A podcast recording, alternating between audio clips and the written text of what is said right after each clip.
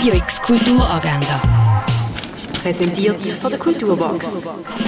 Es ist Dienstag, der 21. November und so bringst du Kultur in deinen Tag. Was ist, was war, was wäre, läuft um halb zehn im Vorstadttheater. Die Mittagsfrau läuft im Kultkino Atelier. Der Film handelt von zwei Schwestern in den 1920er Jahren.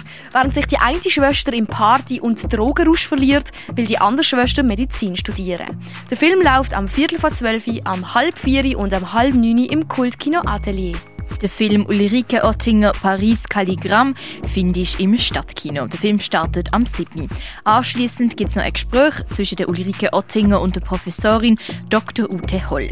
Ausstellung von Cézanne bis Tillmanns findest du in der Fondation Baylor. Mehr über Heilkräuter erfahren kannst du im Pharmaziemuseum.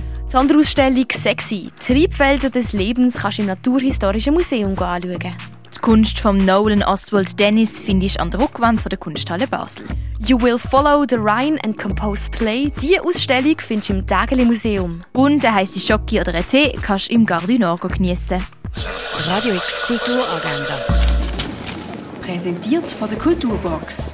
Kulturwerbung mit Herz. Am Puls von Basel.